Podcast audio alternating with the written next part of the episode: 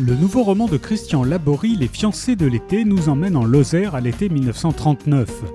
L'avenir sourit à Ariane et Raphaël qui s'aiment passionnément. Lui sera architecte, elle créatrice de modèles de chaussures pour l'entreprise de son père. Hélas, deux mois après leur fiançailles, Raphaël apprend sa mobilisation. Toute une vie suspendue à la guerre. La Wehrmacht réquisitionne le vaste domaine de ses parents. Ariane craint pour son fiancé désormais engagé dans la résistance. Début 1944, Raphaël est arrêté par la Gestapo et déporté à Buchenwald. Alors Ariane, la mort dans l'âme, se donne à un capitaine allemand croyant ainsi pouvoir sauver Raphaël.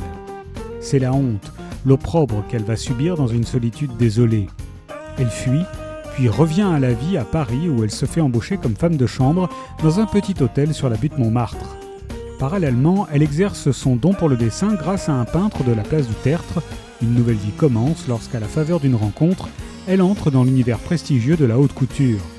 Mais Ariane n'oublie rien, ni ses parents, ni les traumatismes, ni Raphaël. Les fiancés de l'été de Christian Laborie est paru aux presses de la Cité.